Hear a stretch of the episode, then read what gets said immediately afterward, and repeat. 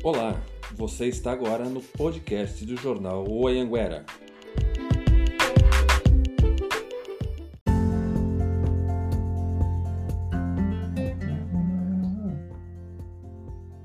Boa noite, leitoras e leitores do jornal Anhanguera.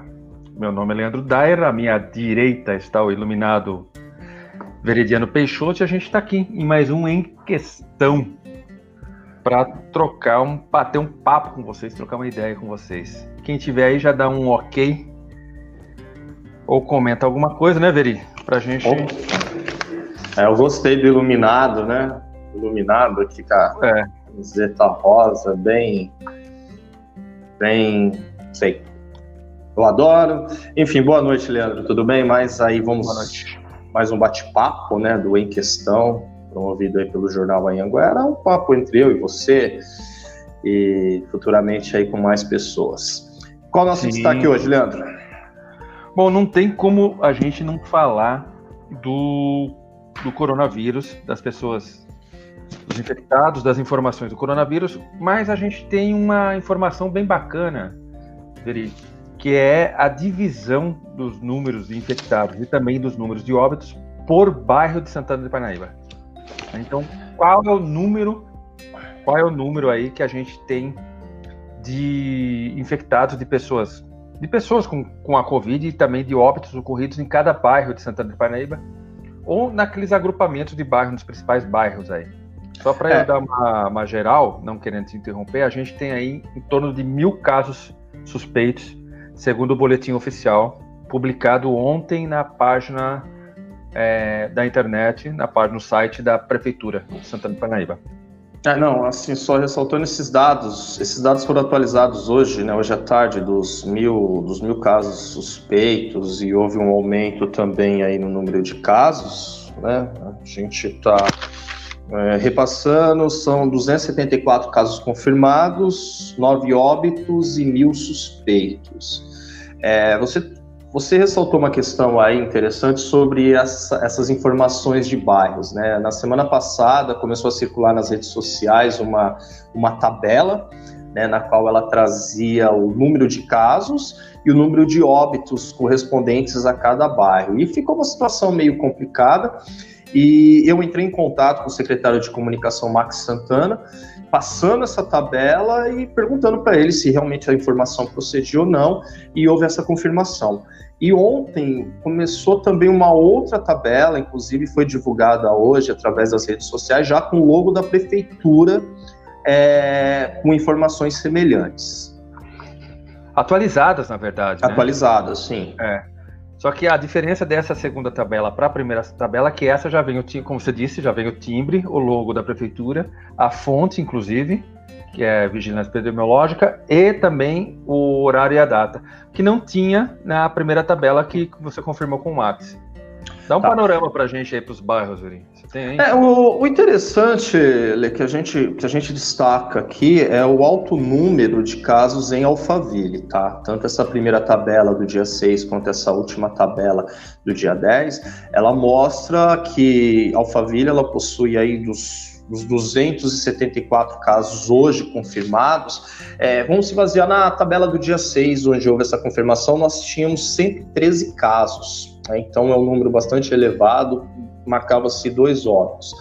Então, é, quando houve essa divulgação, é, é, interessante deixar bem claro que quando houve essa divulgação de redes sociais, é, a gente começou a perceber é, alguns comentários, né, desnecessários do, do, meu ponto de vista, algumas pessoas citando que Alphaville que era o responsável pelos casos de coronavírus na cidade, é, na questão dos atendimentos, enfim, levantou uma, uma discussão até quanto à a, a questão social e a questão econômica. E, e, quando nós analisamos de uma maneira macro, ou seja, verificando é, outros casos, em, principalmente no caso aqui no Brasil e no estado de São Paulo, é, Alphaville não é nenhuma exceção, é uma tendência. Os casos de coronavírus eles, eles possuem uma incidência muito maior em áreas tidas como de classe média e classe alta. Ah, então, se você pega os bairros aqui da cidade de São Paulo, a capital, o destaque, onde há mais onde há uma incidência maior são bairros como Perdizes, Pinheiros, Alto da Lapa, Morumbi, Morumbi. Né? Morumbi. E aí, inclusive, a gente pode até, até verificar. Nós que... publicamos isso, né? Isso, isso. Nós publicamos. E, e aí, quando você dá uma. sai um pouco de São Paulo, você percebe também que no Rio de Janeiro, onde houve, onde há ainda uma, uma incidência maior, são bairros como Leblon, bairro, é, Barra da Tijuca, Copacabana, em São Luís do Maranhão também o bairro Renascença. Né? Então, a, é um fato o, onde há uma incidência maior de casos de coronavírus, hoje, independente da região sul, sudeste, centro-oeste, norte, essa incidência está sendo muito maior esses bairros tidos como de classe média, classe média alta. E aqui em Santana de Parnaíba não é nenhuma exceção, não é nenhuma surpresa que esses casos também ocorram em Alphaville. É, então, mas é uma tendência, né, Verim? É uma, é uma coisa que a gente já observava é, só para a gente ter uma ideia, por exemplo, você está falando, por exemplo, Alphaville, como você nos informou, 123 casos. Aí você pega. 113. É, da primeira tabela, né? Isso, da primeira tabela. Ah, tá. É porque eu já estou olhando a, ah, tá. a, tabela atualizada. 123. Aí você pega, por exemplo, Jaguari, dois casos. Sim. Né? Você pega Votuparim, um caso, o centro, 11. Então, você vê que é uma tendência. Ou seja, não, não é que é uma tendência Parnaíba não foge à regra. Sim. Se você puxar a sua visão para cima, Parnaíba não foge à regra do que está acontecendo em São Paulo, do que está acontecendo no Rio de Janeiro, do que está acontecendo no Brasil. O que nos é, entristece o... é que o número de casos é alto, né? Sim, independente de onde isso ocorra, é, nós, nós não estamos falando de números, né? Isso daí não tem que ser verificado por conta bancária, por status, a gente está falando de pessoas, né? Sim. E é só para complementar a informação, quando você falou que Parnaíba é, não é nenhuma exceção, semana passada a Prefeitura de Barueri também divulgou alguns dados que ela mostra é, que Alphaville também, na parte é, de Barueri é a região que possui a maior incidência dos casos de Covid-19. Sim, sim, Mas é uma coisa que, é uma, se, você, se, a gente for pensar bem, a densidade demográfica também de Alphaville é uma densidade demográfica grande, assim como Fazendinha, como as coisas todas. É que essa incidência, essa particularidade do vírus fez com que é, ele se ele, não é que ele aparecesse, mas ele tivesse uma presença mais marcante em bairros de classe média alta, né? Como acontece Sim. no Brasil. Que é um fato interessante, inclusive. E que é uma coisa que está instigando muita gente, né? Porque dessa mesma. Ele escapou, né? A gente já sabia que isso ia acontecer. É aquilo Sim. que você via, a gente comentou anteriormente, ainda esses dias, como que ele saiu de Wuhan, né? Aquilo que você tinha falado. É. Ele, ele chegou aqui por duas maneiras, né? Ou via aeroporto ou via porto.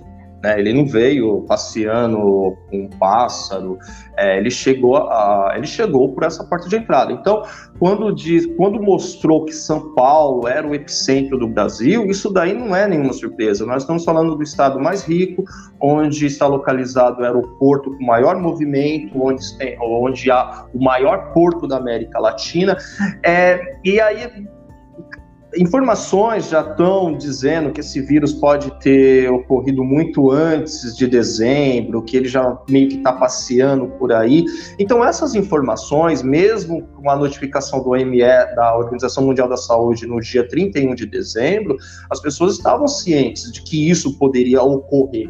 Né? Agora, as decisões, se elas se não levaram muito a sério, se foram subestimadas, enfim. É, o que nós observamos que isso não é uma particularidade do Brasil, né? Em diversos lugares do mundo aí as pessoas voltam e falam, Pô, por que, que nós não é, tomamos uma atitude, uma ação ou planejamos isso antes? Mas você falando de atitude e ação, uma coisa interessante, você tocou São Paulo em uma atitude e ação. Hoje a gente viu, inclusive a Anguera foi Percursor foi o primeiro a falar disso, da, da, manifestação de caminhoneiros contra a. Na verdade, assim, eles não estavam contra a. Como que eu falo lá? O rodízio. Na verdade, Sim. eles estavam contra a quarentena em geral. É o que a gente tinha conversado também, né, velho? Que as pessoas. o, o, o, governo em si, tanto São Paulo como o governo nacional, ele anda meio perdido, né?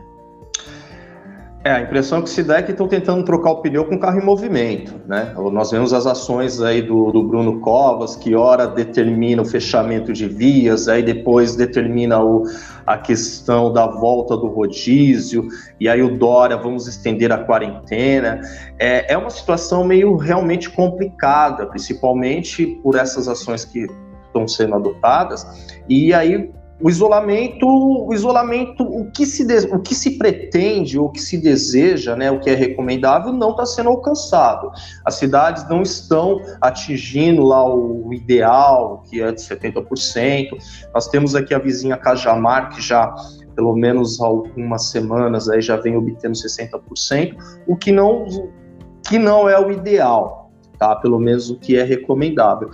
E aí, o, o, por que, que os números eles são importantes? É, é interessante voltar no caso de Santana de Parnaíba, quando se diz, olha, Alphaville tem a maior incidência de casos. Sim, Alphaville tem a maior incidência de casos por N motivos, que se a gente começar a tentar é, levantar ou especular aqui, é, é. vamos passar horas e horas. Mas, assim, existe uma tendência, pelo menos uma como que eu posso dizer, uma certa semelhança uh, que ocorreu em outros bairros aí tidos como nobres é, pelo Brasil.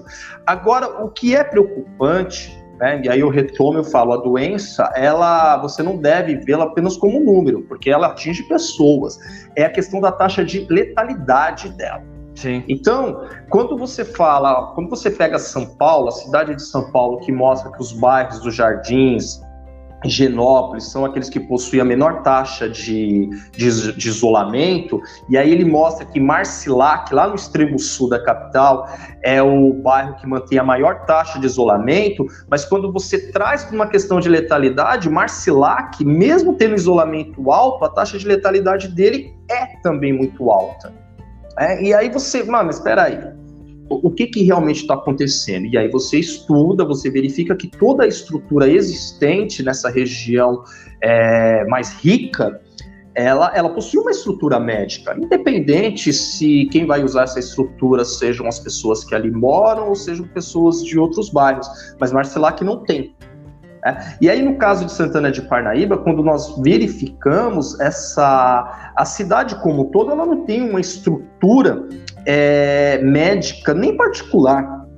Né? Alphaville, nem, nem particular. Alphaville é um dos bairros que possui a maior renda per capita. É, aí do, se Alphaville fosse realmente uma cidade, ela ia figurar aí entre uma das cidades com a maior renda per capita do país, né? um PIB muito alto. Mas ela não tem um hospital particular. Né? Nós não temos uma estrutura de saúde, seja ela particular ou seja ela pública. Então, nesse caso, você descarta é, esses números aí. E aí nós voltamos o seguinte: é, quando nós voltamos, quando nós vemos esse vírus ele começando a chegar nos bairros mais populosos, né, de Santana de Parnaíba e bairros tidos como periféricos. E aí a preocupação ela já começa a acender o sinal amarelo. É, porque mesmo é, é uma coisa é interessante isso que você tocou. Porque Alphaville tem um Alphaville queira assim queira não, você tem uma estrutura médica e uma estrutura de atendimento hospitalar muito mais eficiente. Não que não que a gente não não que Parnaíba no total, não que o governo de Parnaíba não, não, não tenha não tenha feito esforço para isso, né? A gente foi ficou sabendo que foi aberto já o hospital de campanha lá na casa do no, na, na, antiga casa do idoso, que virou centro de combate. Centro de tratamento, tratamento. ao coronavírus, CTC. É, eu nem sabia, Centro de Tratamento ao Coronavírus. Mas a infraestrutura que a Alphaville dispõe faz com que é, as pessoas, mesmo contaminadas, mesmo infectadas, elas disponham de uma estrutura melhor. De... Então, e elas sejam testadas, né, Veri? E isoladas num tempo hábil. Então, Sim. isso faz a diferença. Então, por isso que você, às vezes, você tem aí é, quantas mesmo? Eu não estou lembrado, cento e poucas, mas você tem aí apenas três 113. óbitos. É, quando nós falamos apenas assim, é, é, é uma situação Não, é, meio é. complicada, né? Numericamente, são três óbitos, três famílias que três perderam famílias. os seus entes, mas Isso. quando nós analisamos os números, nós vemos que a taxa de letalidade em Alphaville, é apesar de tudo, ela é baixa. Eu, pelo, pelo menos com os dados aqui que eu verifiquei, Lê, é, esses dados que eu falo que são correspondentes ao dia 6, que é, foi repassado ao secretário e ele confirmou. É, chácara Solar, quatro casos e dois óbitos. Isso é muito Metade, alto. Né?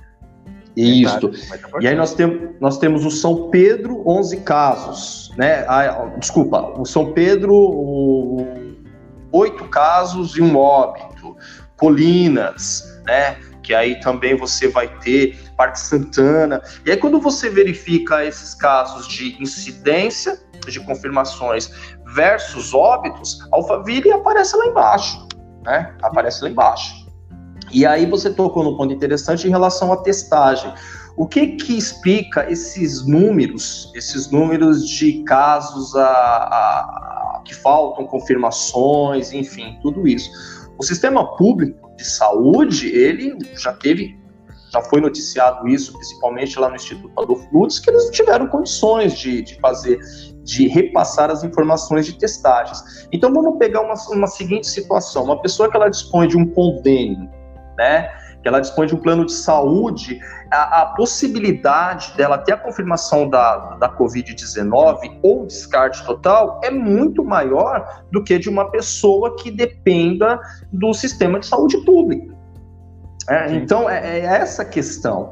E aí você pega no caso lá da Brasilândia, em São Paulo. Eu estou citando esses casos porque, como nós não temos números aqui por bairro mesmo, muito detalhados, nós fazemos esse recorte da capital, que isso é válido.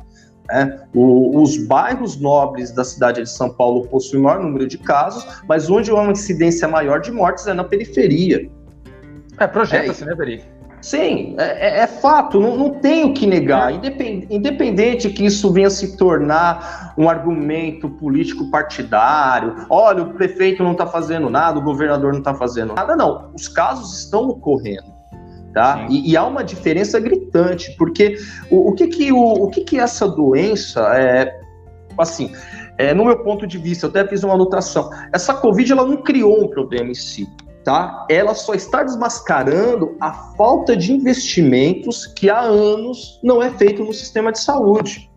Tá? Ela desmascarou e falou: olha, o seu sistema de saúde, ah, mas o da Itália, o da Itália, o da Inglaterra, o dos Estados Unidos, enfim, ela desmascarou é, mundialmente. Falou: olha aqui, ó, nós não temos um sistema de saúde é. É, preparado para uma situação como essa.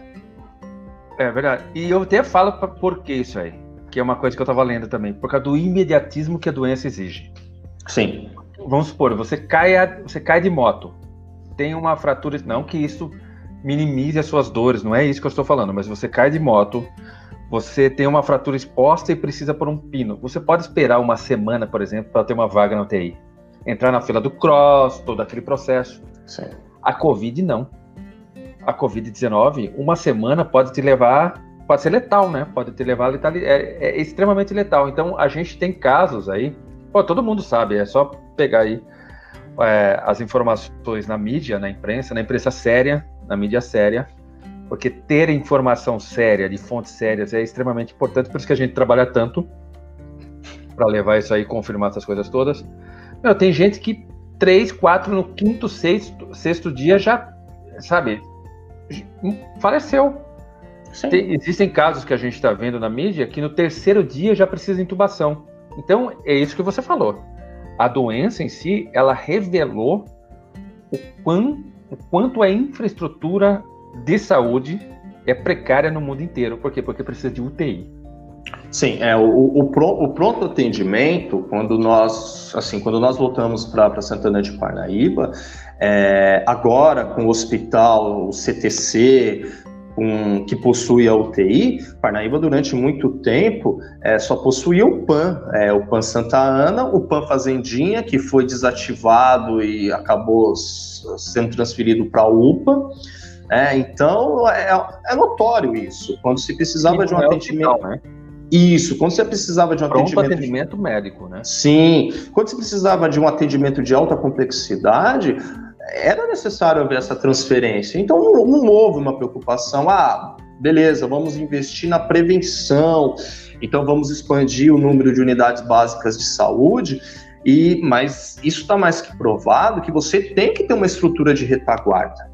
Né? E essa estrutura de retaguarda. De alta complexidade, né? De alta complexidade, é. porque às vezes o que, que acontece ali? Uma simples fratura, se ela não for tratada de imediato, ela pode levar realmente a uma alta complexidade. E aí, Sim. o que, que você vai fazer?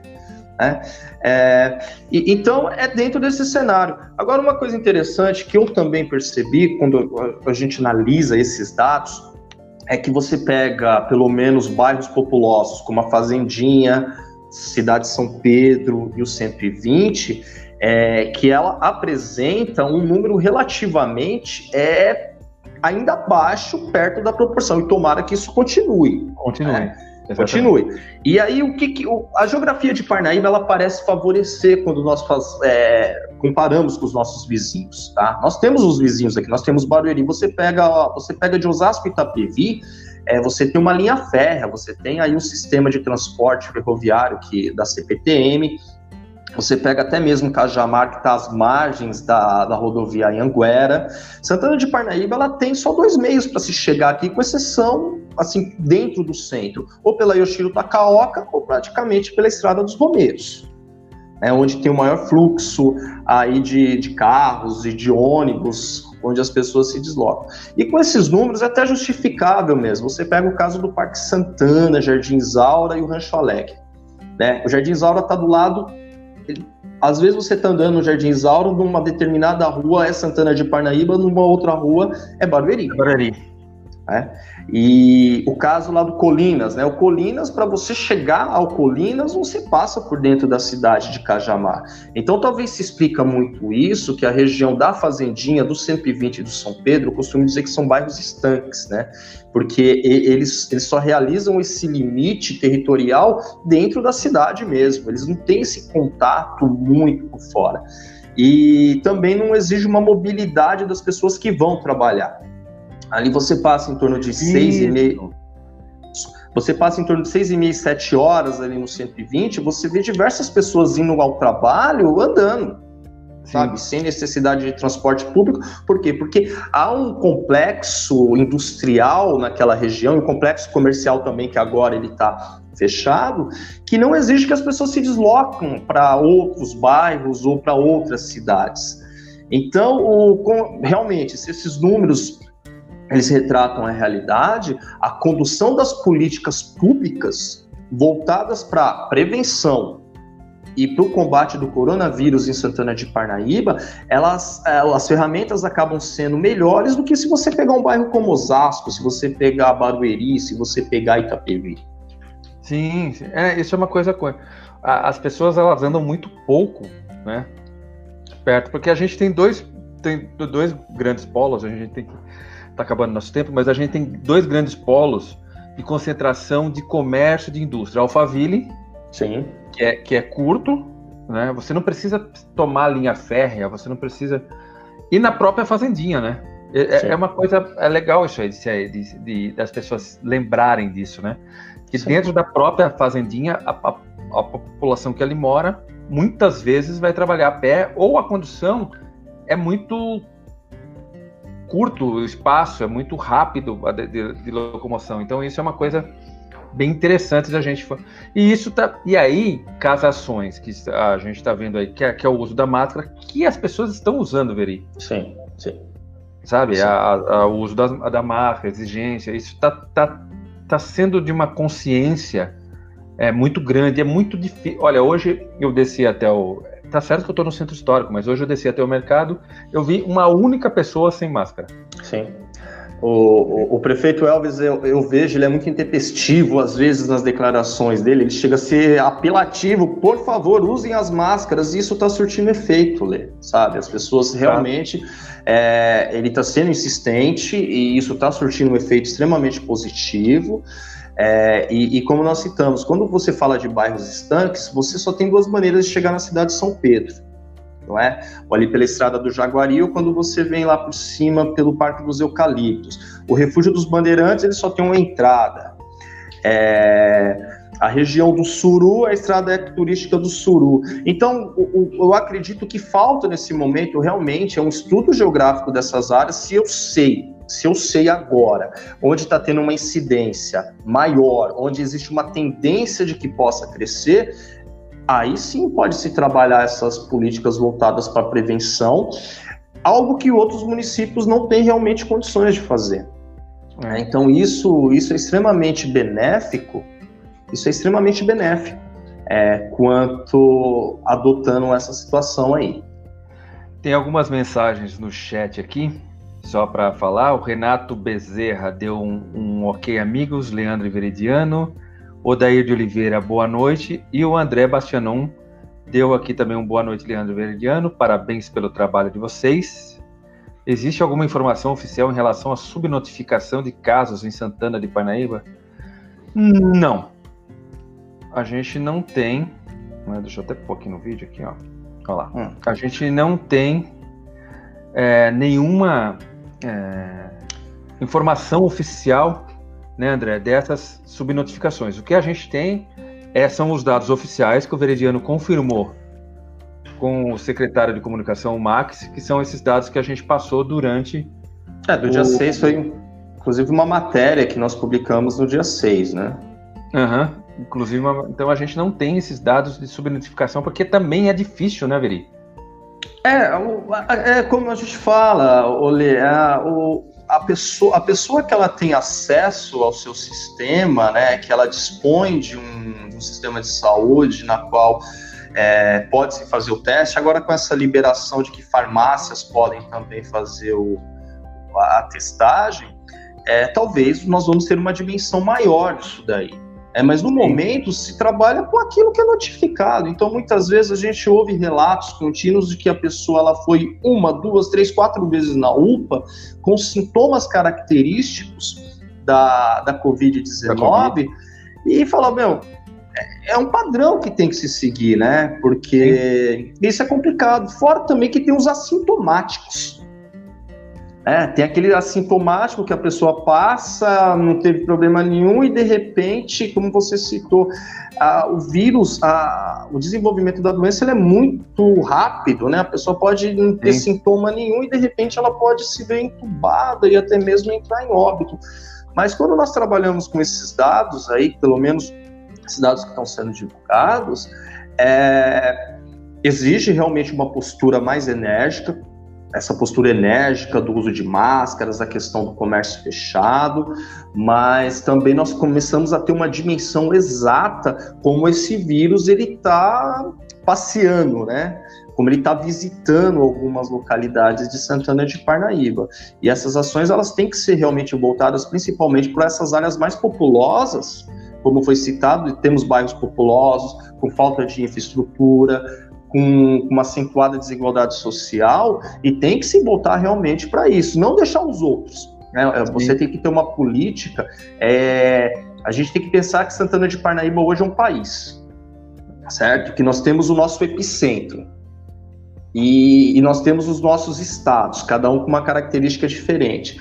Parnaíba ela é um mosaico, no meu ponto de vista, eu sempre falo isso com você. Ela tem três realidades, né? Ela é uma cidade que apresenta três realidades distintas: a de Alphaville e Tamboré, a do centro histórico e dos bairros em torno também, né? Que vem tendo um crescimento populacional. Então, de repente, quando você implanta uma política, é, essa política ela tem, que, ela tem que visar essas três realidades distintas aí. Então, só para completar e bater o papo com o André aqui, da informação oficial de subnotificação. Na verdade, André, não existe uma informação oficial de subnotificação, né? A subnotificação, tanto, tanto aqui como no Estado, essas coisas todas, eu acredito que ela seja projetada, né? As pessoas projetam, ah, tem 10 vezes mais do que são os dados oficiais. É, é o... Inclusive... Uma, uma, uma, uma, um dado oficial, olha, porque o dado oficial de subnotificação é falar que o sistema não funciona. É, mas isso é muito simples. É você pegar os, se você pegar os dados hoje do boletim de Parnaíba e de Barueri e você verificar nos dados da Secretaria Estadual, você vai ver uma discrepância enorme, né? Sim. Os, os dados municipais hoje eles são mais confiáveis do que próprios, os próprios dados do Estado, que às vezes levam de três a cinco dias para serem atualizados. E quando são atualizados, o número aumentou nos municípios. Sim. Bom, é isso aí. Hoje, esse foi o nosso bate-papo de hoje, nossa questão de hoje. Muito, muito obrigado pela audiência. Gerão, faltou te dar uma boa noite aqui. A gente apareceu aqui, mas faltou dar o, o, o boa noite.